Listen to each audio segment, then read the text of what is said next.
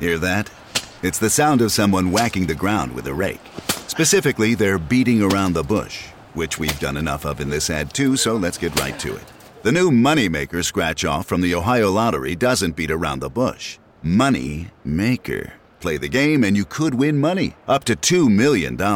With more than 88 million in prizes ranging from 50 to $500, Moneymaker cuts right to the cash. Lottery players are subject to Ohio laws and commission regulations. Play responsibly.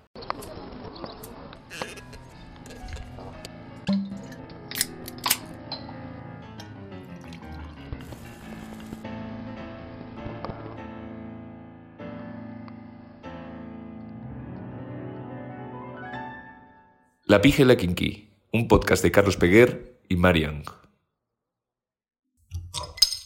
Oi. Hola.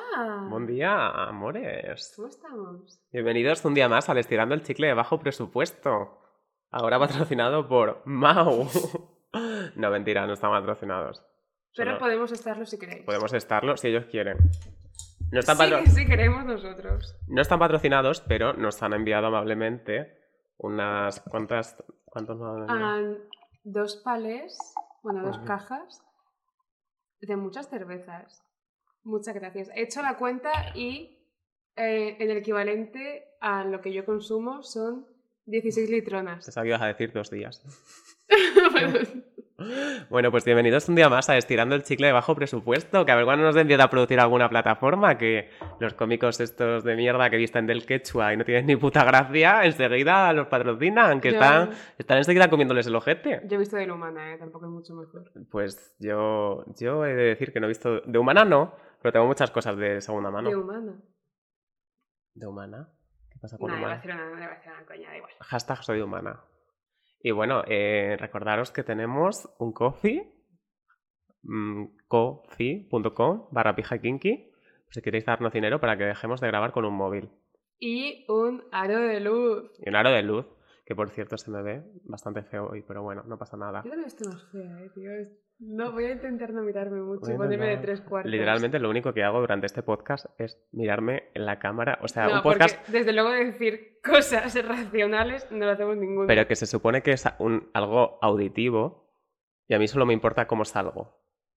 O sea, me importa una mierda lo que diga mientras salga guapo. Viene del latín audio, que significa o estoy guapa o me pego un puto Es de tiro entre ceja ¿Cómo se ceja. estudia que estudiaste latín en bachillerato? ¿Cómo se nota que estudiaste latín? No, ¿Cómo se estudia que estudiaste latín? ¿Cómo qué he dicho? ¿Cómo se estudia que estudiaste latín? Madre mía, empezamos, empezamos bien.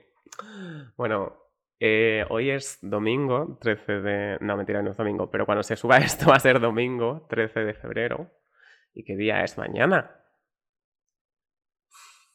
¿Qué día es mañana? No me sale ningún chiste. Mañana es San Valentín. ¡Oh! El otro día dijiste en este podcast que San Valentín es peor que la muerte de Cristo. Es que San Valentín es, la- es peor que la muerte de Cristo porque es la muerte de Marian. Pues a, a mí, a mí San Valentín me encanta. No lo he celebrado en mi vida. Yo tampoco, pero, pero sé que si pudiera celebrarlo me gustaría muchísimo. Porque una excusa para ir a cenar fuera con el amor de tu vida, esto, bueno, yo lo llamo un sábado, ¿no? Pero Yo lo llamo una utopía. no me ha pasado eso en mi puta vida, Carlos. que no, a mí tampoco, pero bueno, sí, novio. sí me ha pasado en el pasado. Ahora ya, pues ahora... Que es como suelen pasar las cosas. O sea, cuando utilizas un participio, suele haber sido un pasado. No me digas cosas de letras que no las sé. Por fin vamos a hablar en este podcast de el verdadero propósito para el que se hizo esta po- este podcast. Podcast. Esto es La gente se está riendo de mi manera de pronunciar podcast. Esto es totalmente mentira porque se habló de esto el primer día que se hizo el podcast. Claro, por eso te digo que el propósito de este podcast, que era hablar del amor romántico y la monogamia, y la monogamia y el amor romántico, pues capítulo 3, ya volvimos. ¿Y de qué vamos a hablar? Vamos a empezar con una frase que nos gusta muchísimo. Bueno, no nos gusta nada, pero vamos a empezar con esa frase. ¿Quieres decirla? Sí. Ah, es más que una frase, es una reflexión. Más que un No, eh, concepto. fu- eh, fuera coñas. Es una filosofía conforme la cual creo que giramos como jóvenes adultos y quien no le haya pasado esto nunca está mintiendo como un hijo de puta. A mí no me ha pasado nunca. Pues está mintiendo como un hijo de puta. Estoy mintiendo. No, no estoy mintiendo. A mí no me ha pasado nunca. A lo mejor te pasa. Ah, que es el concepto me gustas hasta que me haces caso. ¿Esto suena terrible? Sí, es horrible, es jodidamente terrible. Pero ¿qué pasa? Que somos unas personas, hablo de somos unas personas ah, como refiriéndonos a un nivel generacional de, yo qué sé, ponte una horquilla de entre los 19 y los 27 años igual, que necesitan el estímulo de ir detrás de una causa perdida en el sentido de me enamoro del proceso o de la idea pero no de la persona y me gusta que seas como algo inalcanzable. Me gusta concebirte como ídolo o como, o sea, como ídolo en el sentido de mm, es algo a lo que yo nunca voy a poder alcanzar, pero sí aspirar. Y en el momento en el que tú me reconoces como un igual, me vas a dejar de llamar la atención. Porque ya no puedo mostrar, o sea, no puedo mm, como enseñar mis traumas de esta forma. No, estoy, no me siento cómoda en un, en un uno para uno. No entiendo, o sea, es que me, me, resulta tan ajeno todo lo que estás diciendo.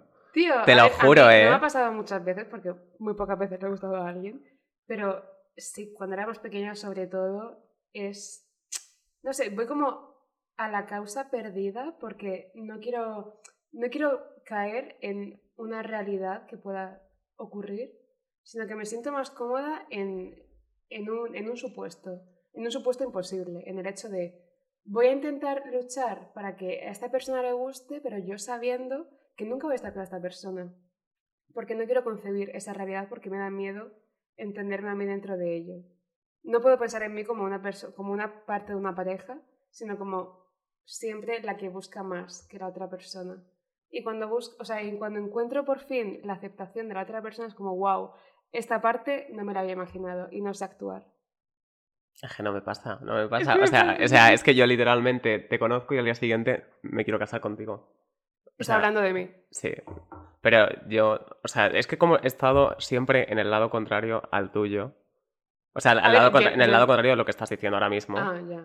A ver, también te digo, yo estoy diciendo esto, pero muy pocas veces algún tío que me ha gustado ha dicho, a que me gustas, ¿eh? A mí, a mí nunca me ha pasado. O sea, quiero. Yo siempre estoy en el sentido de que a mí me gusta el tío y yo al tío no. Entonces. Por eso, que muy pocas veces en las que a mí me ha gustado un tío, el tío me ha dicho que sí. Mm, o sea, que tú estás hablando siempre de que a ti, o sea, los tíos que, que tú les gustas, a ti ellos no. Sí, sí, les gusta para un rato, para un intermedio. Una te, gustan para el Gran Wyoming. te, gustan para una sección de Ana Morgade en el intermedio.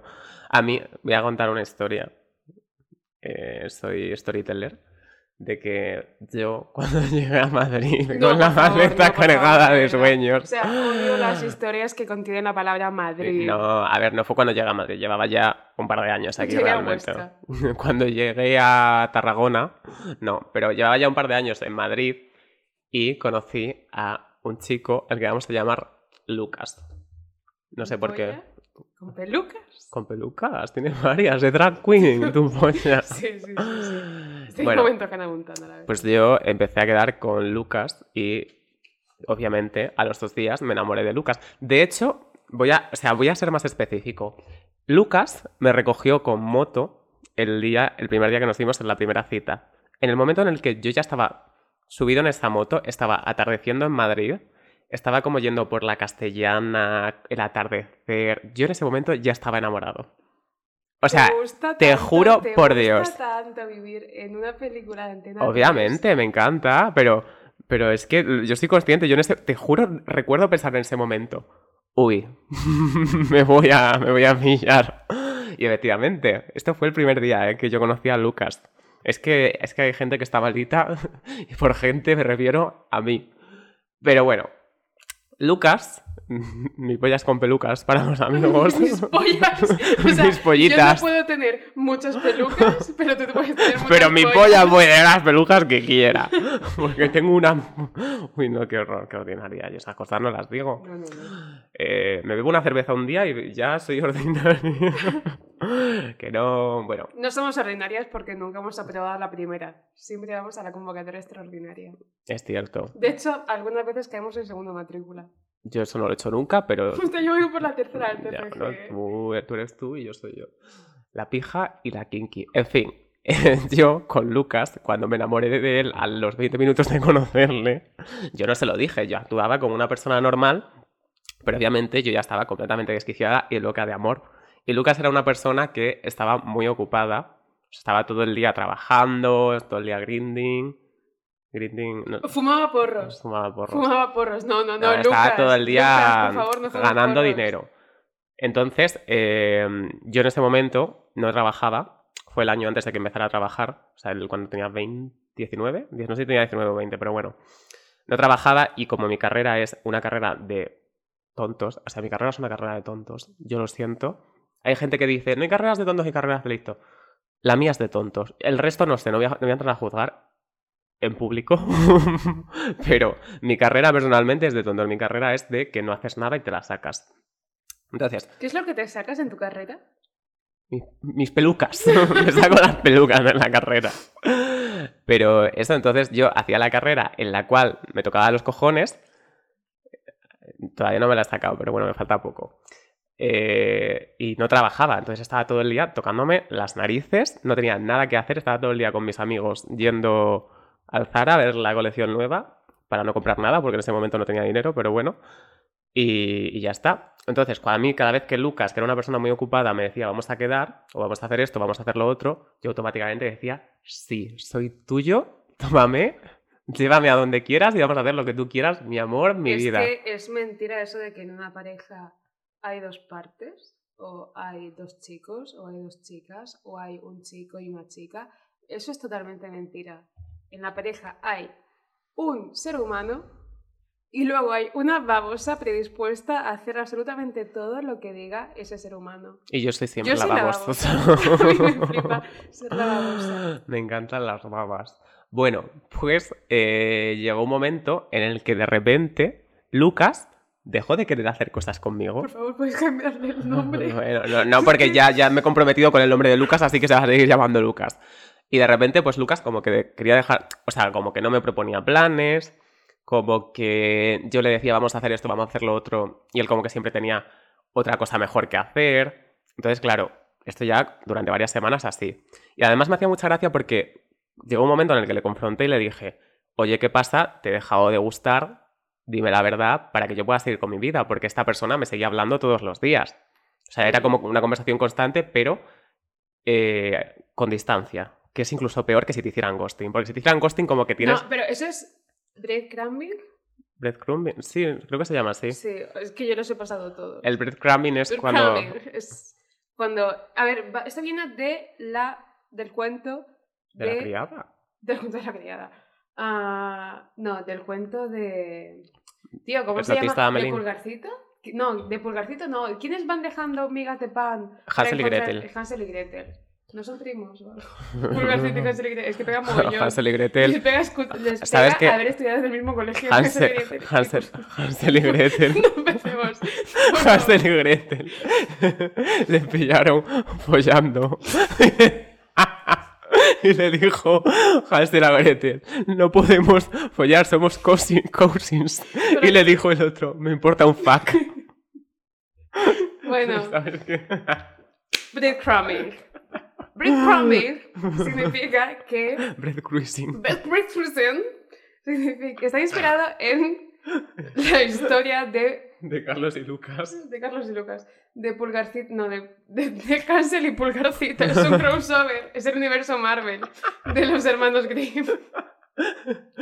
No, vale, el, vamos a el ver. H Green Cinematic Universe. Yo me estoy riendo, pero ya a mí esto me ha hecho llorar durante No, no, un y a año. y medio. también, claro. Caer en una profunda depresión de Venga, que todavía no he salido. Explícalo. Ah, significa que el chaval te va dejando como miguitas de pan para que tú no te olvides de él. Para que tú digas, han pasado cinco meses, no sé si ha muerto, no sé si se ha ido a la guerra del Rif. Y de pronto te contesta una historia y te dice, ja, ja, ja. Es como, ¡oh, está vivo y me ama! ¡Y me ama! Y tú Ujú. en ese momento entras en la dinámica de, Dios, ¿y si ahora quiere volver a acercarse a mí y no sabe cómo porque yo le impongo? Y está intentando como reco- rec- recobrar todo lo que teníamos, pero no sabe de, qué forma y está tímido. Y te mantiene como en vilo mandándote mensajes de mierda cada cinco meses, volviendo a hacerte ghosting, porque el breadcrumbing y el ghosting van muy de la mano. Son como Hansel y Gretel, de hecho. Y, y básicamente eso, es crear como un, es que no quiero utilizar términos de mierda, después de haber dicho breadcrumbing.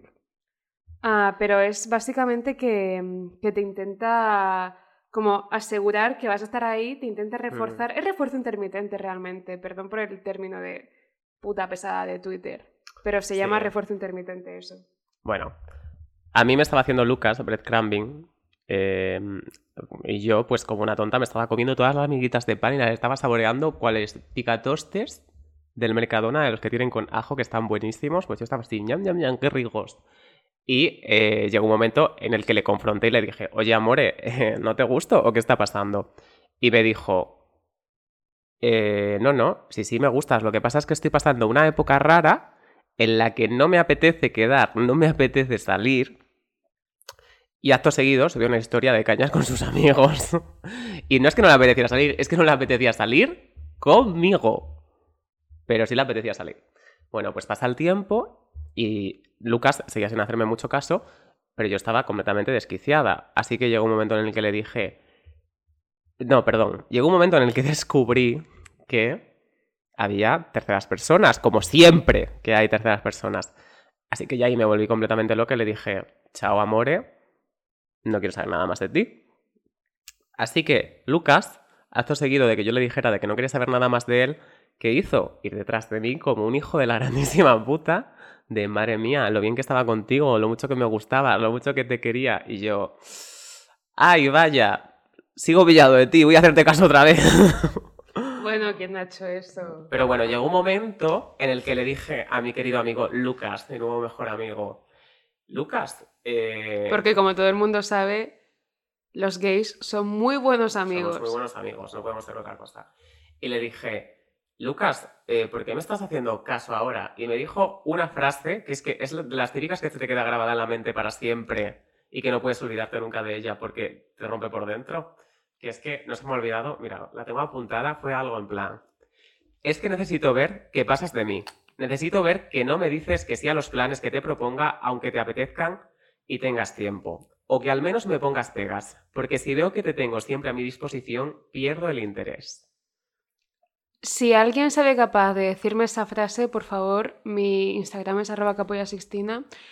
Es el tipo de tonta, tío te- que te gusta busco. ser- te gusta ser Me tonta. flipa ser tonta, si no, no estaría donde estoy. Pero es que te lo juro, o sea, sinceramente, si sois personas así, id al Instagram de Marian, pero a mí, a mí os acerquéis, vamos, ni con un, ni con un palo, ni No. a 30 metros de distancia. No quiero saber nada de vosotros. No, es, es mentira, ¿eh? Por favor, tampoco vengáis al mío, que estoy intentando estar bien.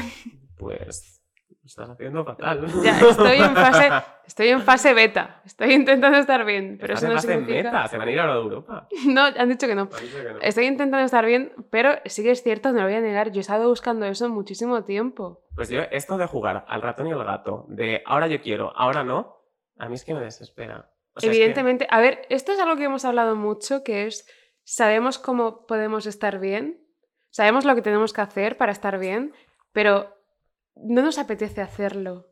Ya.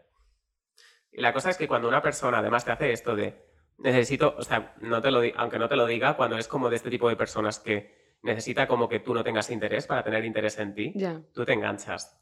Sí, claro que te enganchas porque estamos supeditados a una imagen del amor en el que no es, no, no es igual, no, es, no es equitativo. Tiene que haber una parte que está mucho más pillada que la otra. A mí me pasa, o sea, Y no te pasa, o sea, a mí me pasa que yo estoy incómoda si soy la, la parte de la que están pillada.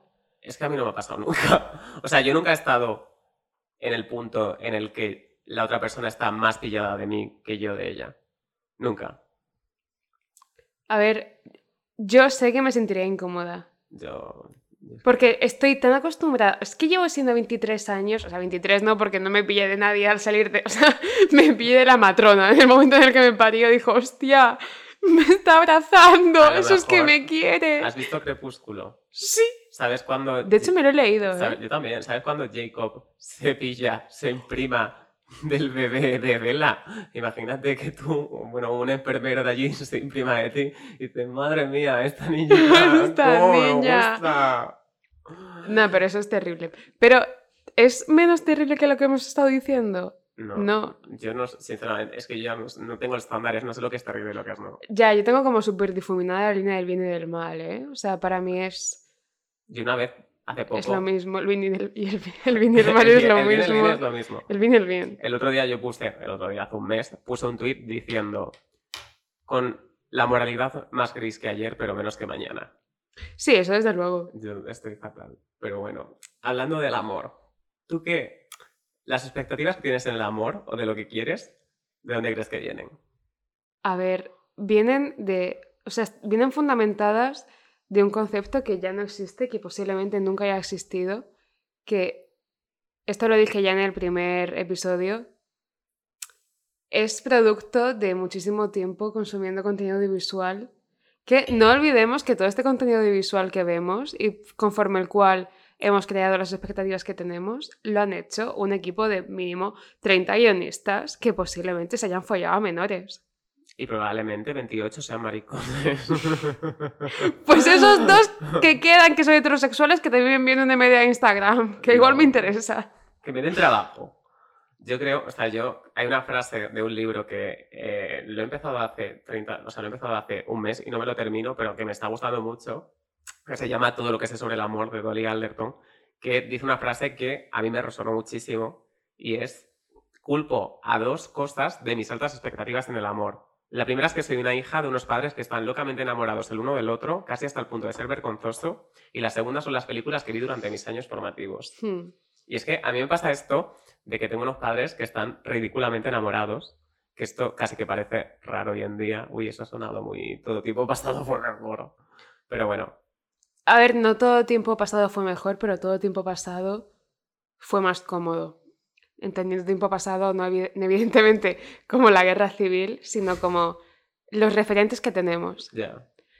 Y la putada de los referentes es que, ten- o sea, para ser un referente yo creo que implica como empatizar un mínimo, pero es que es imposible empatizar con nuestra, con la relación que tienen nuestros padres, porque fue, ha habido tantos cambios sociales de por medio y como tantísimas revoluciones sexuales de por medio, Ugh. ya. Ya hablaremos de esto. Ya hablaremos de la revolución sexual, ya hablaremos. Ah, ha habido tantos cambios sociales de por medio que es imposible que encuentres un punto en común el- del que partir. Bueno, o sea, es imposible, pero a mí me pasa que es lo único que busco. Sí, yo también. O sea, yo- a mí me pasa esto. No deja de ser un ideal. Yo, como tengo unos padres que están tan sumamente enamorados, o sea, tan ridículamente enamorados de que se llaman amor y cariño después de llevar desde los 16 años juntos, es que creo que llevan desde los 16. Los míos llevan desde los 15. También te- es lo que estábamos hablando antes, de que hay un, hay un ensayo de Ramón Gómez de la Serna en el que habla de lo... Ramón Gómez de la Sarna. Ramón, Ramón Gómez de la Serna, sí. Vivía en Malasaña. sí. Ah, era skater. Que mm, dice que los tópicos son vegetaciones del corazón.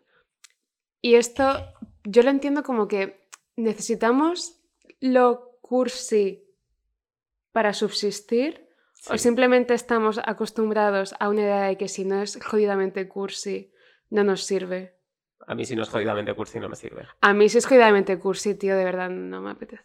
Yo necesito, o sea, necesito que todo sea amor, cariño. Si me, yo, en una relación, si me llamas por mi nombre, me enfado. A O mí, sea, me- a mí gusta, me- a mí es que me flipa que me llamen por mi nombre en el sentido de...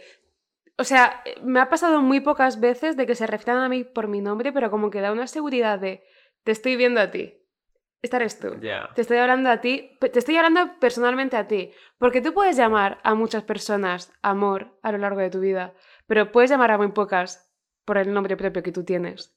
A no ser que seáis los Javis, que os lo- vosotros os llamáis Javis. no, pero, a- o sea, para mí al, al revés, como que me reafirma en nuestra relación que me llames Cari, por ejemplo. Yo no. ah, Sobre todo Cari, no cariño, Cari.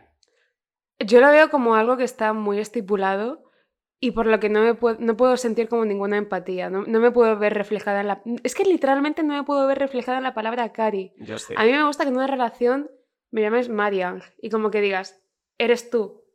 ¿Sabes? Eres Porque tú. si tú has tenido otras relaciones, la gente tiene como sus nombres fetiche, rollo Cari, amor, cielo, mm, tesoro, lo que sea, cualquier puta mariconada. Me da A mí me igual. gusta también Midi, ¿Qué? de mi vida. Midi. ¡Mibi! ¡Dios Es santo! que estoy, estoy así. A mí, ¿sabes lo que me gusta? ¿Qué? Es un poco guarro, no es guarro realmente, pero lo de nena me gusta mucho. Nena, es muy guarro. O No sea, es tan no es un poco guarro, es, es muy guarro. Bueno, ¿hay alguna diferencia entre guarro y heterosexual? Yo creo que Yo. no. Yo creo que tú eres guarra y heterosexual. Yo no soy guarra, por favor, Carlos, quit- o sea, desmiente esto ya Lo mismo. desmiento. Que lo desmiento. Vale. O sea, menos por tu casa que está hecho una mierda. Una polla como una olla, tío, mi casa está genial. Pero eso es, eso es, no, está mintiendo, mi casa está muy limpia. Sí. Y quien quiera, de hecho, mi casa va a ser casa museo de la Kinky. Yo no necesito casa museo porque Chamberí es mi museo. Y mi casa. y mi museo. Bueno, lo que estaba diciendo de que el otro día estaba hablando con una amiga mía que sus padres es todo lo contrario a los míos, o sea, sus padres están separados, ella los recuerda siempre como estando separados y llevándose fatal. Entonces me hacía mucha gracia porque ella lleva como tres o cuatro años con su novio y me dice, Buah, es que por todo esto que me ha pasado con mis padres y por cómo he vivido yo las relaciones en mi casa y en mi vida, no puedo parar de pensar que se va a acabar. Yo entiendo esa percepción. O sea, yo es muy raro que empiece algo con alguien y le vea un futuro a tres años vista. Por cierto, hay un libro que nos ha jodido la vida a Ah, Carlos y a mí, que se llama El amor dura tres años, de Beigbeder. Es, que es, es en francés. Big, Big, Big Video. Big sí. Que bueno, en ese libro la teoría, o sea, es, un, es como una novela. No como Sí, novela, es, novela. es, es un monólogo, Es- es, es un monólogo largo realmente. Es autoficción, es como que es la vida Sí, del tío, sí, ¿eh? sí. Pero bueno, básicamente la teoría que expone es que el amor dura tres años, valga la redundancia. El primer año es como un año de enamoramiento en el que todo está súper exaltado. El segundo año es año de costumbre. En plan, la, la relación como que estás bien, pero es costumbre, ya no hay la pasión y los sentimientos exaltados del primer año. Y el tercer año es el año del desencanto. Ya. Yo creo y que eso es fuerte. lo porque- peor es el año del desencanto. O sea, más allá de lo que tú puedas recordar una vez habéis roto, lo que tú puedas recordar, ah, lo que más duele es el desencanto. Sí, pero O sea, cuando tú te das cuenta, cuando estás poniendo en perspectiva cómo estás con esa persona, porque sigues estando con ella, pero dices, ya no estamos como hace cinco meses. O incluso como hace dos semanas, porque normalmente las rupturas de este, de este tipo, no las rupturas reales, sino cuando una persona se desencanta de la otra, Mm. cuando lo estás viviendo es como desolación y un puto páramo helado. A mí este libro me hace mucha gracia, que es que A mí no me hizo ninguna No, no, gracia. el libro no me hizo ninguna gracia, fue llorar. Pero cada vez que le he contado a alguien de qué va este libro, o se lo he recomendado y se lo ha leído, me han dicho, guau, yo tengo una relación que duró tres años. Y que, fue, y que precisamente dicen, es que fue tal así, fue un año de esto, un año de lo otro. Y es que es un patrón que se repite muchísimo. Me parece muy curioso, o sea, me parece muy curioso lo tanto que, que se repite. Pero hablando de lo que estaba diciendo, de que mi amiga piensa esto continuamente, de eh, se va a acabar, se va a acabar, a mí me pasa todo lo contrario. O sea, yo empiezo una relación, me gusta a alguien y la empiezo pensando, al mes de conocer a esta persona, voy a estar contigo toda la vida. Yo también lo pienso, pero porque me gusta resguardarme en ese pensamiento. De, o sea, siento como cierta. Es como un, senta- es un sentimiento hogareño que me he autoimpuesto de quiero articular mi vida en torno a ti y quiero pensar que puedo encontrar la comodidad que no encuentro en mí misma contigo. Pero es que esto es un puto error. O sea, no quiero, no quiero ser una persona individualista porque soy una persona muy dependiente. Peor, soy muy codependiente. Y, y sé que voy a, ser, voy a ser así toda la vida. Pero sí que me he dado cuenta de que eh, cuando las cosas se pueden poner más serias, no estoy acostumbrada a pensar en mi vida como un... como no puedo incluir en mi vida a otra persona que no sea yo y me cuesta mucho pensar en tomar decisiones que puedan involucrar a una persona ajena a mí. A mí no. A mí muchísimo, a mí muchísimo. O sea, sí que tengo un pensamiento, aunque me joda decirlo, muy individualista y muy egoísta. O sea, yo para nada, yo es como... Yo es que yo- no, yo he estado acostumbrada. Yo he crecido 23 años estando yo sola conmigo misma. Yo soy... A ver, yo 23 no, pero sí, 20. Pero lo que quiero decir es que cuando... 22, amor. No, 20... piensa en mis relaciones. O sea, que Ah, vale, cuando vale. tuve mi primera relación fue como a los 20. Pero de. O sea, yo soy, yo soy la persona que habla en plural. Yo soy el que dice, nos gusta. Yo es que... cre- A ver, también voy a O sea, soy un reivindicar... cretino, sí. ¿Me importa? No. Yo sé, por mi forma de ser, también es que aquí quiero reivindicar el papel de las personas que hemos llegado ya a la edad adulta sin haber tenido ninguna relación y que hemos crecido, o sea, hemos desarrollado una idea del amor y de las relaciones estando solas. No sé hasta qué punto es una idea totalmente banal y autoimpuesta, pero es lo único que nos queda, creer en el amor tal y como lo concebimos a un nivel más maduro, porque ya al fin y al cabo tengo 23 años, no soy mayor evidentemente, pero necesito madurar en ese aspecto. No puedo de pronto entrar en una relación y estar como en una, 16 en una, en una relación adolescente. Pues yo sí. Yo quiero estar en una relación. O sea, es que yo veo a mis padres, yo a mis padres los digo, lo digo mucho de parecéis adolescentes. Porque están todo el rato con, como danos de besitos, cariñitos, se buscan por detrás y se abrazan. O sea, son como literalmente como si estuvieran en la etapa de, de adolescente de instituto, que muy bien por ellos, yo, me encantan y me da muchísima envidia. ¿Y qué es lo que te da envidia? ¿El amor o la intimidad? Las dos. A mí me da más envidia la intimidad que el amor. No. A mí, A mí 100%, tío. O sea, para mí, no sé, la intimidad. Es que a mí no me cuesta tanto crear intimidad. A mí me cuesta muchísimo crear intimidad. O sea, puedo crear como una falsa ilusión del amor, pero la intimidad nunca va a ser falsa. O sea, no puedes fingir intimidad con alguien. Bueno, bueno, bueno. Yo creo que no. Y de hecho, Yo esto eh, hay un libro de Eric Fromm que se llama El arte de amar, que habla de un de que ahora mismo no conocemos el amor como tal, es algo que nos supera, pero sí que tenemos conceptos de pseudoamor, que es como el amor adaptado a la sociedad cambiante, a la sociedad contemporánea. Y me parece mucho más interesante pensar en este pseudoamor, que es algo que nos cobija, que el amor, que es algo que nos supera. It's Kaylee Cuoco for Priceline. Ready to go to your happy place for a happy price? Well, why didn't you say so? Just download the Priceline app right now and save up to 60% on hotels. So, whether it's Cousin Kevin's Kazoo concert in Kansas City, go Kevin, or Becky's Bachelorette Bash in Bermuda, you never have to miss a trip ever again. So, download the Priceline app today. Your savings are waiting. Go to your happy place for a happy price. Go to your happy price, Priceline. Bueno, que me supere. Yo no quiero que me supere, tío. Yo me he dado cuenta de que quiero estar cómoda. O sea, yo, en mi vida quiero es que estar yo, cómoda. yo no sé estar cómodo sin amor. O sea, yo vivo por y para el amor. Yo vivo por y para encontrar una persona que se quiera casar conmigo, que quiera tener hijos conmigo, que quiera tener a dos hijos y llamarlos Guillermo y Carlota, que sean los dos rubísimos, llevarle, llevarles la hípica. Amor, no, no van a parecer. No van a ser rubísimos, a pareces egipcio. Soy, soy gay, no ¿Vas puedo a apuntarles a chino? sí, claro que sí. Vale, ¿tú qué querrías que estudiasen? O sea, ¿qué extraescolares querrías que hiciesen tus hijos? Hípica, chino, van a ser los niños más repelentes y más pijos del mundo entero. Van a tener un Burberry coat, nada más salir de... de- ¿Qué es un de- Burberry Coat? un- una mm, gabardina de Burberry. Los míos van a vestir de humana. No, es coña, es mentira, eh, no lo Vamos, sé. llamo a los servicios sociales como vistas a tus hijos de humana. Vamos, Si eh. llamas a los servicios sociales, me voy yo con ellos. Nadie necesita más un servicio social que yo. Yo creo, o sea, mis hijos van a ser completamente repelentes, estúpidos, todo el mundo los va a odiar. Los míos van a ser repelentes, pero repelentes desde el punto de vista indie bohemio Montmartre. Prefiero que sean simplemente repelentes. No, míos van a ser repelentes en francés, además. van a ser repelentes de, de que a lo mejor le das un sándwich con las cortezas y te dicen, no, no quiero esto. Como tengas hijos que sean quisquillosos con Van la a ser comida. súper quisquillosos con todo. Con todo.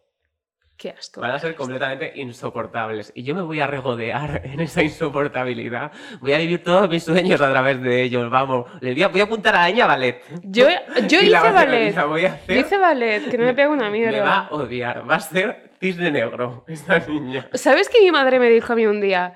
Me recuerdas Eres una mucho. guarra. me dijo mi madre, me jodiste la vida. no, me dice mi madre un día, me recuerdas mucho a la protagonista de Cisne Negro. Y es como, mamá, esto es lo peor que le puedes decir a tu hija. ¿Has visto la película? Pero es que también dijo que le recordaba a Natalia Lacunza. O sea, en algún momento yo a mi madre, la mujer que me gestó nueve meses en su barriga y que luego me dio a luz y me estuvo criando durante 17 años hasta que me fui a Madrid, me dijo, ¿me recuerdas a Natalia Lacunza de Operación Triunfo 2018? Me recuerdas a la tenía Facunda. La tenía Facunda. La tenía Facunda, qué bueno. Es que tenemos una coña en el curro de... ah, bueno, esto fue... Lo saqué yo y la- ya Esto, teniste en tú. plan, simplemente... Pues cuando vienen invitados le ponemos nombres mal hechos. Que no vamos a decir por si pueden ser potenciales invitados de podcast. Exacto. Pero bueno, todas las personas que, de las que hablamos tienen como un nombre en clave para hablar de ellos, que resuena su nombre. Claro, sí. Somos realmente los poetas del siglo XXI. Yo creo que soy Garcilaso de la Verga. Eso sí. Yo, Mario Vergas Llosa. Mario Vergas Lechosa. No, yo soy Charles Dickens, Carlitos el Pollitas. No, es Mark Twain.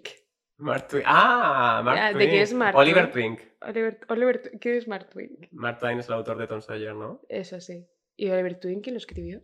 O sea, Oliver Twin no lo escribió Oliver nadie. Twink. Oliver Twin Oliver Twin lo posiblemente... es que posiblemente Oliver Twink es una película porno. Yo creo que sí, ¿eh? Creo que un día lo buscamos.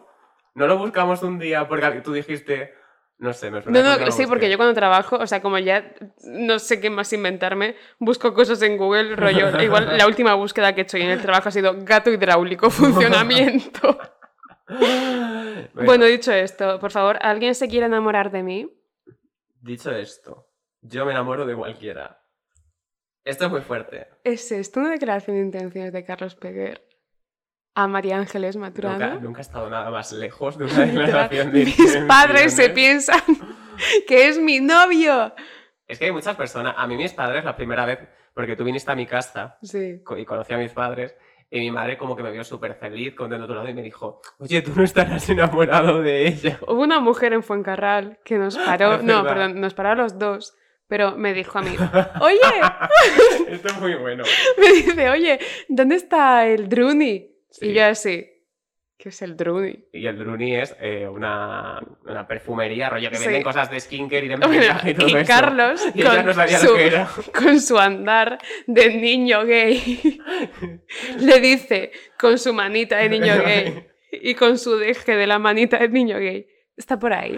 Está por ahí, no se lo señalé porque sabía dónde sí, estaba, sí. porque obviamente yo adquiero productos de belleza para estar guapo, Sí. porque si no estoy feo. Y después de esto, después de que Carlos Peguer, de que una persona de que que parece o sea, Carlos Peguer se parece más a un Tamagotchi que a un ser humano, ¿vale? Entonces, Porque- porque después de que Soy como un esto, Tamagotchi porque si no me das tu atención me muero, es verdad. y lo guardo en el bolsillo, después de que Carlos le dijese dónde estaba la perfumería, la perfumería, la señora esta, la señora esta tuvo los santísimos cojones de decir, qué guapos sois, no cortéis nunca, hacéis muy buena pareja. A y ver, yo pensando, señora, que... hacemos muy mala pareja. No, no, no, que hacemos, no hacemos buena pareja, obviamente. Somos la pija y la kinky, somos diame- diametrical, diametrical, ¿cómo se dice eso? Diamétrica. Somos muy opuestos, quiero decir. No me sé palabras largas. No, no. O sea, cualquier palabra que supere las sílabas, tres sílabas me pierdo. En plan. son- Bueno. O sea, una, para mí una palabra polisílaba es como que necesita una estación de metro y otra, otra estación de metro. Están muy lejos. Para terminarla, tengo que coger un me metro para un- terminar yo una palabra polisílaba. Yo me cojo un Uber porque. bueno, hablando de palabras polisílabas, enamoramiento. Yo me enamoro de cualquiera. Yo pensaba que sí y me he dado cuenta de que no. Yo el otro día, el otro día, en Navidades, estaba con dos amigas de mi pueblo y estábamos, después de haber ido a comer, tomándonos un digestivo en un pub irlandés. Los- en plan, los tres solos en el pub irlandés, estos que tienen como las luces bajas, y parecíamos tres señores de 50 años allí, y las únicas personas que había eran dos señores de 50 años. Eso es muy como conoce vuestra madre. Sí. Qué guay. Pero bueno, estábamos yo soy Robin. Yo... Yo soy Ted. Yo soy Robin y Ted. Yo no soy nadie en cómo conoce vuestra madre, no me identifico con... Yo soy Ted o soy Robin. Yo soy Ted. Tú eres Ted. Yo soy Ted, de Eres verdad. eres- igual sí que me enamoro. Eres mucho. demasiado pringada para ser Ya, ya, soy muy pringada, tío. La gente se piensa que no. Bueno, que estaba yo con mis amigas en el pub irlandés, borrachos como cubas, porque después de comer y de habernos bebido cuatro botellas de vino, dijimos, vamos a tomarnos un digestivo. Esto, teniendo 22 años, lo de decir digestivo es fuerte. Ah, que era- pensaba que era como un eufemismo. Un digestivo es un gin tonic. Ya, ya, pero pensa- o sea, pensaba que estaba diciendo digestivo en plan. Ah, claro, sí, sí. Era, era en plan jijijiji, pero, pero fuimos a Ah, pero ello. que dijiste digestivos. Sí, sí. Hostia puta, eso Yo- ya es, eso yo- ya es de. Yo soy, de- yo soy la típica persona que siempre cuando se va a comer, en plan se da una comida de amigos, dice, ¿qué? ¿Ahora nos tomamos unos digestivos? Soy yo. Pero bueno. Nah, yo digo, me pido otra. No, no, yo voy a por el digestivo. Bueno, pues estábamos allí, estábamos hablando, la típica conversación de haber bebido, de estar ya como existencialistas, y empezamos a hablar del amor, que es lo único de lo que sé hablar. Y me dice una amiga, joder, Carlos, es que tú eres muy exigente porque quieres un chico que sea como perfecto, guapo, que te lleve a cenar, que te lleve de viaje, que, que te dé una vida de la hostia. Y yo diciendo, entiendo que puedas pensar esto porque mi imagen proyectada es muy falsa, entre comillas, porque luego soy un puto pringado. Pero mi otra amiga, antes de que yo pudiera responder, dijo, Carlos se enamora de cualquiera que le haga caso. Y yo dije, wow. Pero te enamoras de cualquiera que te haga caso, Sí. seguro. O sea, quiero decir, Es que ¿cuántas veces te ha podido pasar esto? sí, a ver, obviamente, cualquier, cualquiera haga... Quiero decir, si a mí una persona... Yo conozco una persona y me gusta un poquito y la persona me empieza a hacer caso, si, si me ha gustado un poquito, estoy perdido. O sea, si de inicio estoy como pasando, obviamente no. Pero si es una persona que me gusta un poquito, que yo empiezo a hablar con ella como, ah, a ver qué pasa. Lo que pasa es que yo acabo loca perdida. Yo me he dado cuenta de, es lo que te decía antes, yo busco mucho más la intimidad antes que el amor. O sea, yo busco saber cómo es esa, no lo estoy diciendo en un plan, en un plano ah, totalmente pedante, sino que yo encuentro como en la humanidad de esa persona un resquicio donde resguardarme. Es que yo he estado con verdaderas personas de mierda, o sea, sin humanidad ninguna. Yo, como no he estado con nadie, no lo sé. Pero que yo soy estaba- virgen. Yo estaba viendo, sí, yo estaba viendo que la otra persona era una persona de mierda y yo estaba ahí diciendo, ¡buah! ¡Qué enamorado estoy de, de este ser humano terrible! Vale, pero yo soy virgen sentimental. Vale. Eso está bien. No está bien, es horrible. Tengo 23 años y nunca he experimentado ni un solo sentimiento. Pero, no, o sea, la locura mucho.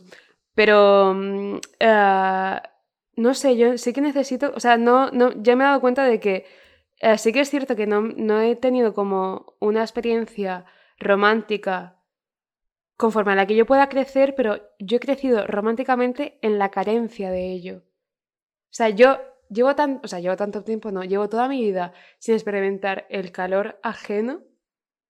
Qué triste suena eso. ¿Es mentira?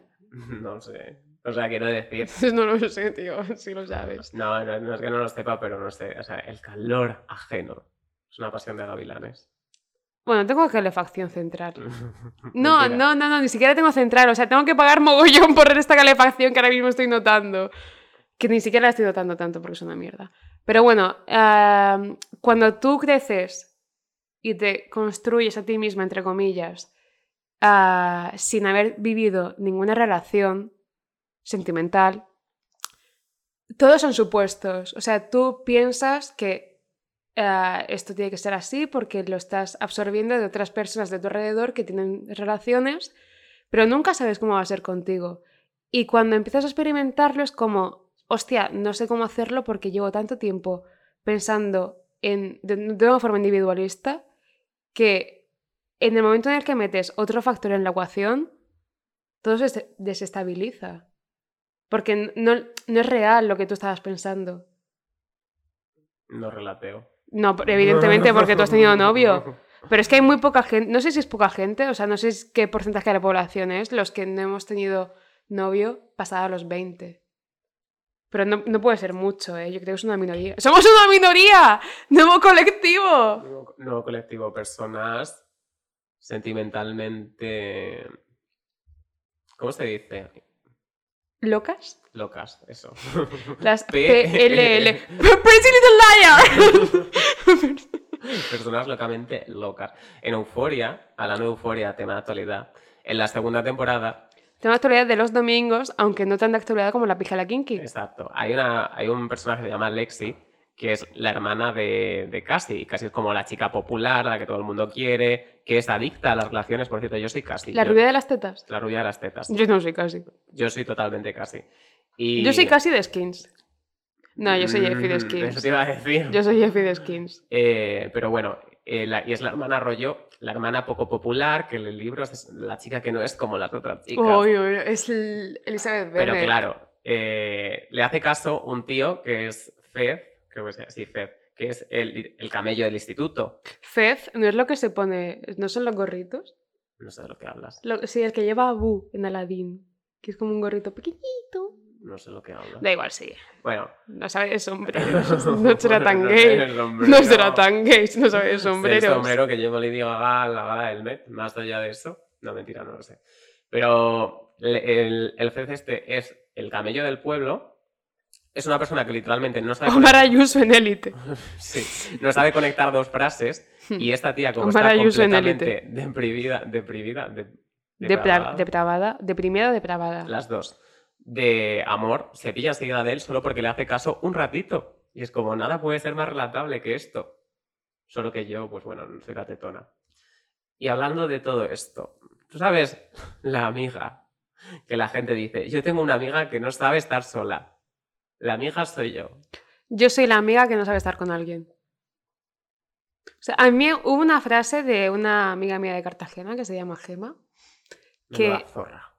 Eh, cuidado con Gema, ¿eh? Que, Emma, un besito. que me dijo, "Ah, es que mucha gente suele decir lo de yo no sé estar sola y a eso yo contesto, pero tú sabes estar con pareja, porque yo no sé estar con pareja, o sea, es cierto Yo que no sí. sé estar sola, pero sé mucho menos estar con pareja, yo no sé compartir mi vida y realmente estoy en un punto en el que creo que no me interesa compartir mi vida. A mí no me interesa no compartirla. Pero que tú cuando compartes tu vida, te compartes 100%, en plan, tú Sí. ¿Eres capaz de tener como tu ser conjugándose con el otro ser? Sí. Yo no. O sea, yo es que Lo mío, o sea, si yo Esto es estoy, si yo estoy mucho tiempo con, o sea, si yo estoy mucho tiempo seguido con alguien, para mí es como ir a Portaventura, Buena aventura. ¿Por qué? porque es como un parque de atracciones, porque sé que luego voy a estar un rato corto, va a ser muy intenso y luego voy a volver a mi dinámica, pero yo sé que no vivo por aventura. Ya no, yo vivo en Aventura. Yo vivo en la montaña rusa. Yo vivo, ¿cómo se llama? Iba a decir Sandokan. Yo vivo en el Zambala. En, en- no, es la, la, la- No me gustan los parques de atracciones. A mí me flipan los parques de atracciones, tío. Nunca grito en la montaña rusa. O sea, Yo creo que de hecho lo de no gritar en la montaña rusa puede venir un poco de que tengo una tara tan grande en cuanto a las sensaciones y a los estímulos que ni siquiera una montaña rusa que va a 300 kilómetros por hora y tiene cinco loops seguidos me hace sentir la mínima cosa. wow. Está Sí. fatal, ¿eh? Sí, sí, sí. Yo, yo no, yo vivo en la montaña rusa, vivo por los highs y los lows. Por los Javis. Por los Javis, vivo por los Javis, vivo por que saquen la cuarta temporada De Paquita Salas, por favor, pero ¿cuánto tiempo? La, escribo yo. Yo, yo hago el guion. Somos guionistas. Te juro por Dios. No solo guionizamos firmados por nómina, sino que hacemos el guion de cada puta interacción que tenemos en nuestro día a día. Exacto. Que, que parece, muchas veces, a veces estamos hablando y digo, si alguien lo escucha desde fuera, parece que estamos actuando. Hablando de actuar, ¿alguien me, quiere- me quiere pillar para alguna serie o alguna película? Porque necesito, Para la cuarta necesito temporada de. Paquita Salas. No necesitan una pija y una kinky. De hecho, no se puede llamar Paquita a solas. Oh. Yo soy Paquita y estoy sola. Es Paquita de joven, acabas de llegar a Madrid como yo. De hecho, todavía me llamo Con la Francisca. maleta cargada de sueños. Hablando de estar sola, me acabo de... Pues sí, porque tengo la ropa tan pequeña que me queda mucho espacio en la maleta. Me acabo de terminar un libro antes de venir para acá, que es Un amor de Sara Mesta, que me ha gustado mucho. Es un libro muy bueno, leedlo todos, pero me ha gustado mucho porque la protagonista está completamente ida de la olla, pero ida de la olla a niveles heavies. O sea, está como huyendo de su pasado y todo eso y se muda a un pueblo en el que nadie la conoce, pero resulta que cuando tú tienes problemas y te vas a otro sitio, los problemas no se van. ¿Quién iba a decirlo? Esto es algo que hablamos ya hace Esto, mucho tiempo. frase, Los, a ver, mi, mi teoría es que cuando un problema no es real, sino que simplemente es el sitio del que te vicia, ah, piensa, o sea, cuando un problema es serio, estás siempre. Pero cuando, si, un- si tú te vas de un sitio y tu problema desaparece, que esto nos pasa mucho a los provincianos que vivimos en ciudades como Madrid o Barcelona, que estudiamos en estas ciudades, por ejemplo, cuando volvemos en Navidad, Semana Santa, verano, a nuestras ciudades, a nuestras casas, y de pronto estamos bien, ya sea por la vergüenza que nos da llorar delante de nuestros padres hasta quedarnos dormidos, o porque sientes que tienes que ser un ser humano funcional, es como que el problema desaparece. Mm. Y en cuanto vuelves, pones un puto pie en Atocha, el problema hace ¡boom! Total. Y te tira a las putas vías del metro. Y es como, igual si tu problema desaparece poniendo terreno de por medio, no Es tan serio. Es simplemente que no sabes ser una persona por ti mismo. Mm. Y a mí eso me pasa mucho. Lo estoy intentando cambiar, pero me pasa mucho. Esto, esto es lo que le pasa a la protagonista de Un amor, de Sara Mesta, un libro buenísimo, todo. no me están pagando por esto. Sara Mesa no es la cantante de música ligera. Es verdad, sí, Sara Mesta. De, de música ligera. Música lejana. Música porque Hay, que poner, hay que poner espacio por medio. Bueno, pues se muda a un pueblo pensando que todos sus problemas van a desaparecer y no desaparecen y ella está completamente ida de la olla. Y hay una cosa que pasa en el libro, que es como un poco spoiler, pero bueno, da igual, o sea, no voy a decir nombres.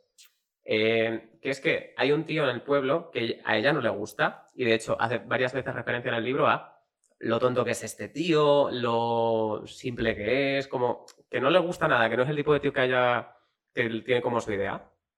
Pero por X motivos eh, acaban acostándose.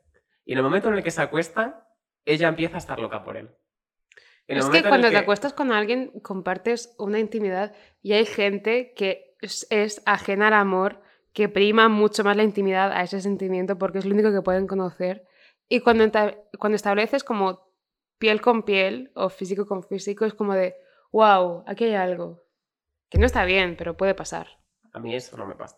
A mí tampoco, ya no me pasa. Pero lo, lo que quiero- lo que me hacía gracia, bueno, gracia, o con lo que me sentía identificado es como, aunque el tío no le gustaba, y hacía con- constantemente referencia a lo mucho que no le gustaba, lo simple que era, lo tonto que era, eh, empieza a enamorarse de él. Porque prefiere estar con un tío que no le gusta a estar sola. Sí. Esto, O sea- esto también pasa mucho en la isla de las tentaciones. Referencia literaria de nuestro, Referencia de literaria. nuestra generación. No hay ninguna de diferencia entre la literatura y la Isla de las Tentaciones. La Isla de las Tentaciones, pero que de verdad pasa mucho porque constantemente son chicas que son pibones, que son tías como espabiladas y están con tíos que está- están bastante más espabiladas. Ma- ya, más que los tíos sí, porque pueden abrir la boca al 100%. O sea, los tíos. sí que se les boca. Sí, o sea, los tíos es como. Eh, Pero, pero bueno, independientemente, o sea, están. Se nota constantemente de que ellos, como que sí, no sí, les las tías han sacado un FP. Las tías sacan. Esto está siendo terrible. Pero bueno, a lo que me refiero es que ellas eh, realmente no les gusta a su novio. Están con- o sea, a su novio no le gusta. Y se nota muchísimo de no te quiero, no me estás haciendo feliz. Pero cuando estar contigo mismo es tan terrible, o sea, estar solo es tan terrible porque no te aguantas a ti mismo. Porque esas chicas se le nota también un montón que son como súper inseguras con su imagen y todo eso, porque además están todas como súper polioperadas, que muy bien, pero normalmente las personas polioperadas es porque Sí, es, son inseguras con su imagen. Eh, pero por eso te digo que como cuando es tan inseguro que no te aguantas a ti mismo, prefieres estar con cualquier persona que te haga caso antes que estar solo, que es lo que me pasa a mí. Que he estado en relaciones de mierda y con gente que me ha tratado como el puto culo porque no me aguanto a mí mismo. Yo y tampoco- volvería a hacerlo. Yo tampoco me aguanto a mí misma, pero es que me pesa mucho más la culpabilidad de que me aguante alguien a aguantarme yo sola. Yo es que llevo mucho tiempo, yo llevo toda mi vida aguantándome sola. Es que yo en una relación mm, no soy difícil de aguantar, soy todo lo contrario. A O ver, sea- yo soy bastante fácil. No, no, no hablo Pero de no eso. eres- Pero estoy diciendo que soy, o sea, soy muy buena actriz. Y desde aquí mando un mensaje a todos los directores de castings de Netflix. No, fuera coñas. Ah, yo soy una... co- Es broma, pero si quieres. No, no, broma. claro, o sea, yo tengo los emails abiertos. Ah, pero... Solo para directores de casting. Claro, sí, por favor, cualquier persona que quiera verme una teta, que vaya al último vídeo y me la vea, pero en persona no. Ah, la cosa es, ah, yo en una pareja o en un, en un simulador de parejas, que al fin y al cabo es lo que tienes cuando te vas a una ciudad grande, porque nunca son tus parejas de verdad, simplemente lo están fingiendo. Ah, es verdad. es verdad. es verdad. Luego te pasan alguna Luego vendería yo y lo pienso está. digo, encontrar el amor en el pueblo de mi infancia. Sé que no. ¿Existe el amor realmente o existe una degeneración del amor? Que no me deja de decir mariconadas de esa. No es una mariconada. No, deja de decir. No es una mariconada. ¿Qué quieres tú? ¿Estar enamorado o estar cómodo? Porque yo elijo 100% estar cómoda. Es que yo quiero estar cómodo estando enamorado. Yo quiero estar cómoda. Si En un sofá de tres plazas. Yo quiero estar enamorada. de un cheslong. Así que si puedes comprarte un cheslong. ¿Ves? Mis padres tienen un chislón y están enamorados. Sí, los míos no. Pues porque los míos se quieren Porque se que quieren los más mis padres. Mis Se van a divorciar. Como mis padres se quieren tantísimo, se compraron un chislón como prueba de su amor. Bueno, yo como no tengo tanta pasta me compré un cheese bacon. Ah, que, yo- que yo tengo mucha, no me jodas. No, pero tus padres igual sí. No. Era una coña entre, entre cheese long y cheese bacon, que es lo único que me puedo comprar. Ah, vale. Bueno, la cosa es. ah, sí, yo puedo pretender ser una tía muy easygoing. En plan, guau, qué Sí. divertida que es esta tía. Es la de eyeliner, pero también es la graciosa. Jiji, jaja. No, estoy loca. Es totalmente mentira. O sea, vivo. Estoy loca. Si simplemente Soy una todos. bomba de todos los demonios que viven en mi cabeza pagasen el alquiler, estaría forrada. nah, es mentira. Eso o es- sea, me encanta esta canción de Taylor Swift, es muy bonita. Me parece una canción de Taylor Swift. Un poco, ¿no? All the demons that live in my head. No, pero ¿qué es lo de que dicen Blank Space? Yo me identifico mucho con Blank Space. Con el vídeo en el que sale siendo completamente psicótica. Sí. ya, yo también. Sí, 100%. Yo he hecho un blank space. O sea, en el Y vídeo... un blanqueamiento. Y un blanqueamiento, de verdad. Sí, tengo, tengo los dientes blanqueados. ¿Qué pasa? Bueno, en Blank Space, eh, Taylor, cuando se enfada con el chico, le destroza la casa. Yo eso lo he hecho. Es que como nunca... A ver, no lo he hecho, quiero decir. Yo hice una cosa. No, yo no destrocé la casa, yo hice una cosa peor. Que es que cuando una vez me pusieron los tochos, yo fui. Y esta persona tenía muchas plantas en su casa. Así que Era hice- yo. Hice una Era cosa. yo. Salía con una chica blanca. Hice una cosa. Es de una cosa de so- sociópata total. Yo he estado fatal de la olla y sigo estándolo. Pero es que hice una cosa que es que cogí eh, en un vaso, eché agua y sal. ¿Vale? Y eché este agua con sal en todas las plantas de la casa, porque la sal mata las plantas. Ya. Entonces eché eso en todas las plantas de la casa para que se fueran muriendo poco a poco y se fueran muriendo con mi ida, porque yo, claro, como iba a dejar a esa persona, me iba a ir de su casa. Entonces que esa persona asociara la muerte de sus plantas con mi ira. Es que esto es de estar fatal de la olla. Pero lo he hecho, lo reconozco y volvería a hacerlo. Vale, cambiando de esto, ¿crees en la fetichización de una persona? No creo en los fetiches.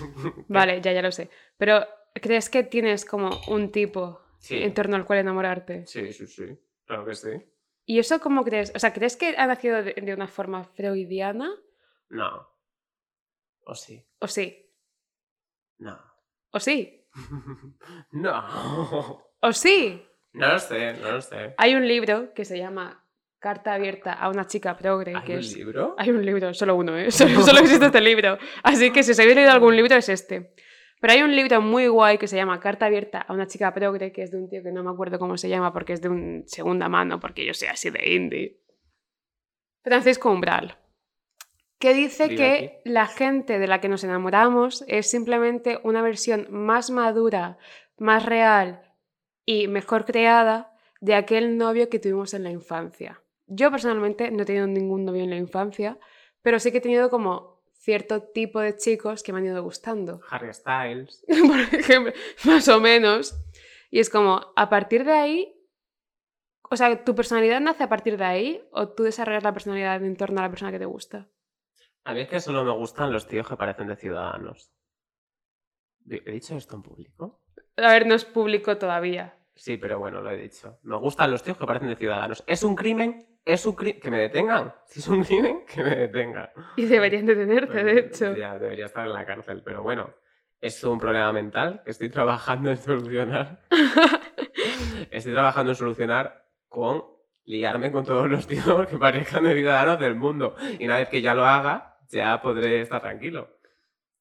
Pero vamos, Pues teniendo en cuenta que vives en Madrid, puedes empezar ya. ¿eh? en Chamberí, que es peor. sí.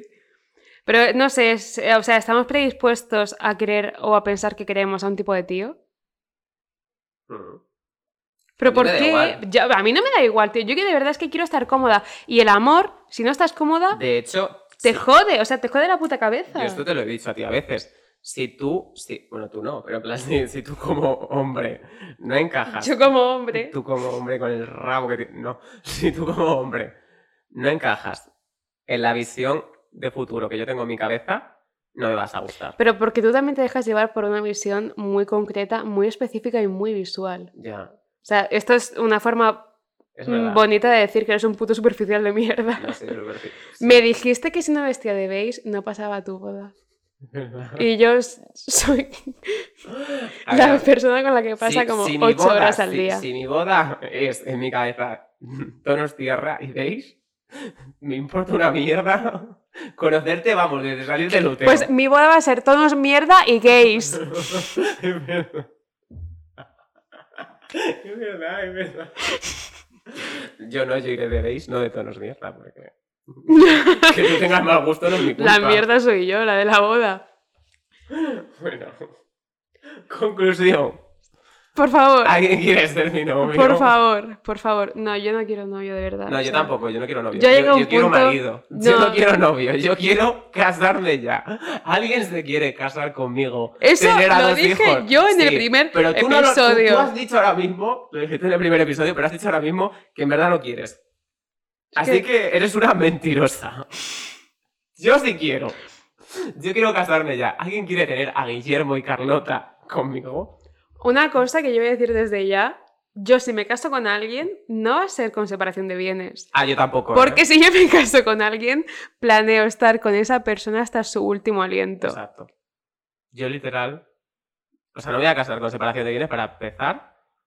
Porque No tengo bienes. no tengo bienes. Separación de males, por favor. O sea, si alguien se quiere quedar con mis males, no hace falta ni que sea separación, te los regalo. Te los regalo. Una cosa también digo, como yo me tenga que divorciar. Yo no me divorcio. Primero, lo primero de todo, Yo me ¿eh? muero infeliz antes de Lo primero de todo es que yo no sé conducir.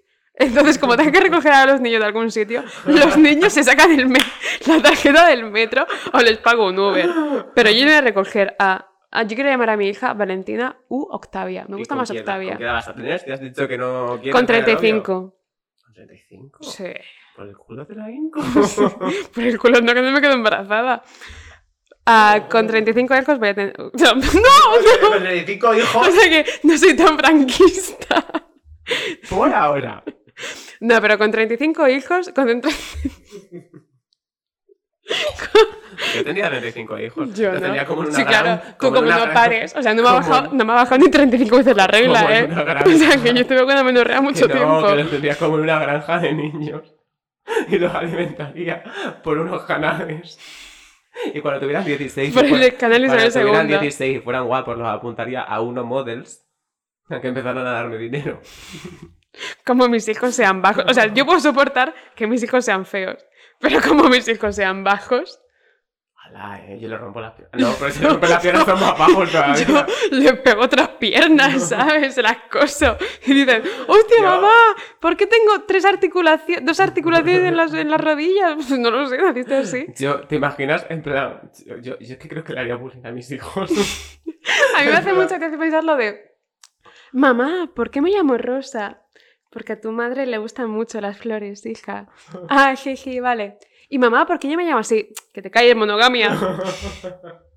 Yo sería en plan, papi, he sacado un 9,5 en vez de un 10.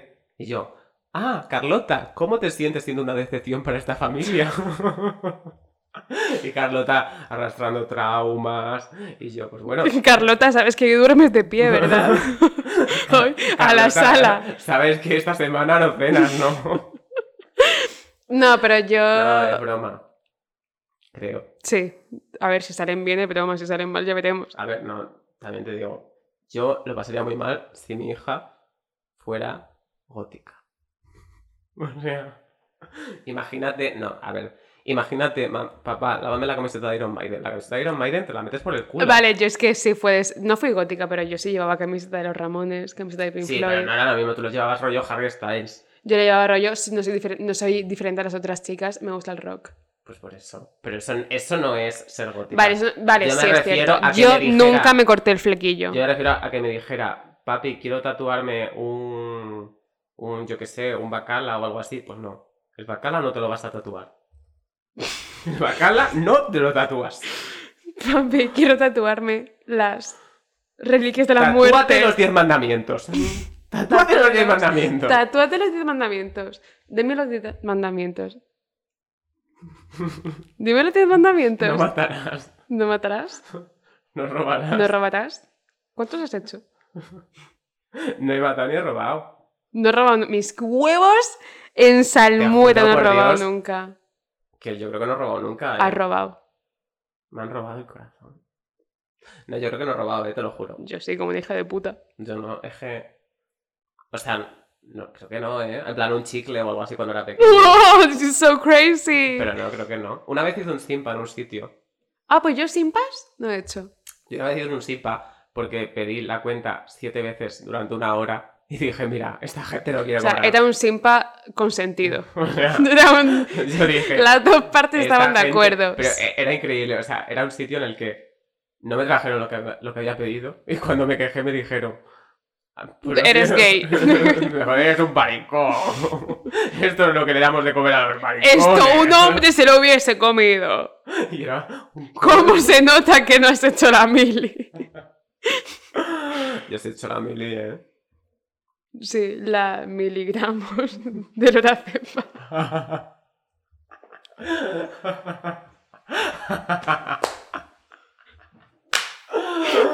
Efectivamente, efectivamente. Bueno, Carlota. ¿Vas a llamar a tu hija Carlota? La llama- Llámate tú Carlos. O sea, es como si yo me llamo Marian y llamo a mi hijo Mariano. Y le das un pitín a Manacer. No, Y no. Dice, No, no, no. No le voy a dar un piti, le voy a decir, tienes un piti. A mi hijo recién nacido, con el cordón umbilical todavía enganchado al cuello. ¿Tienes papel? ¿Tienes fuego? que me lo he dejado. Es que de ver la movida para pillar el taxi. ¿Tienes fuego? Es que me imagino como a un bebé con la cara de Mariano de aquí no hay quien viva. Porque no sé. Yo nunca he parido, evidentemente. Yo sí. Pero no puedo parir fumando. Es que yo creo que si pudiese fumando, me ayudaría bastante. O sea, no me puedes. O sea, hay una mujer. O sea, te puedes poner una- epidural y no te puedes o fumar sea, un piti. ¿Me puedes abrir? ¿Me puedes saber? La puta barriga, me está saliendo un niño del chocho y no puedo fumarme un piti porque hay una ley que lo prohíbe. Yo creo que deberíamos permitir fumar en interiores. De esto debería ser obligatorio. Claro, pero es que hay una, hay una ley que prohíbe fumar en interiores. Pero hay un gay que permite fumar en interiores. Soy yo. Soy yo. Yo creo que debería ser. Si Ayuso sigue siendo presidenta, yo creo que Ayuso se va a presentar a las. A las otras elecciones que no son de Madrid. A ¿Hay, las- ¿Hay algo fuera de Madrid? Yo creo que no. Va a presentarse a las elecciones mayores. Va a presentarse al Benidorm Fest, Ayuso, go to Turín 2022. pero se va a presentar a las elecciones generales, las va a ganar. Porque vivimos en el país en el que vivimos. Las elecciones generales. Ayuso, pues tiene muchos adeptos Ayuso de gente cachonda por ella, ¿eh? Las lesbianas, las lesbianas están locas con Ayuso. Te juro por Dios que he visto hoy mismo un tuit de Ayus, de una lesbiana, una, una cualquiera, diciendo, Lesbiana número 2 ha dicho. ha dicho, eh, Ayuso, qué guapa está con el pelo corto, o algo así. ¿Se ha cortado el pelo Ayuso? Se- En plan, se, se ha cortado las puntas. pues algo que yo no hago, Se ha mira. hecho- se ha hecho las californianas. No, pero que si Ayuso gobernara este país, haría obligatorio fumar en interiores. O sea, tú entras en un restaurante y te dan un piti. Y- Wow. Y te dicen libertad. Y tú dices, sí. Cero. y tú dices, ¿tiene fuego? Bueno, yo creo que va siendo ahora. Y por esto mismo no tenemos pareja ninguno de los dos. Mira, vete a tomar por culo. Porque yo sí tengo pareja. Yo no soy tu pareja, Carlos. Mi madre no piensa lo mismo. y la, la mía tampoco, tampoco. la mía tampoco, tío. Y es como, vamos a ver, mamá, ¿has visto a Carlos andar? O sea, cualquier persona que haya visto andar a Carlos Peguer sabe que no, no- es. no sabe que no tiene tendencias heterosexuales. Tendencias. tendencias. Pero sí, sí tengo tendencias, porque estoy en el número 12 en tendencias en Spotify con la 13, fija de la 13, Kinky. 13. Y todo mal por culo. Ya estaremos en el 12. ¿no? 13, que es el número de Taylor Swift. Es verdad, es que estamos ahí porque yo soy Swifty. Lo he pagado. Yo también. Tú, no, tú, tú eres tonta. Bueno, chicos, pasad buen San Valentín, ojalá os lleven a la tagliatela, a mí posiblemente no, pero si os llegan a la tagliatela, pedid... Es que lo- yo solo iría a la tagliatela para comer el pan. Decid en comentarios... Hay que interactuar con la agencia. Decid en comentarios... Con la Con la agencia, no, con la gente, con la, con la audiencia. Con nacional. Dejad, dejad en comentarios cuál es vuestro pan favorito de la tagliatela, que está el de cebolla, el de tomate y el de Y el de olivas. cómeme la- ¿Qué? Y el de olivas. Entonces, ¿cuál es vuestro pan favorito de la tagliatela? Y no finjáis que no habéis ido porque todo el mundo iba a la tagliatela, hijos de puta. Bueno, De hecho, arroba tagliatela... deja la tabla de la paz. Pues yo voy a intentar sacar Arroba cualquier broma que puedo. Tagliatela. Yo soy bastante mona. Yo creo que podemos hacer algo juntas. Bueno, eh, hasta más ver. Adiós. Chao.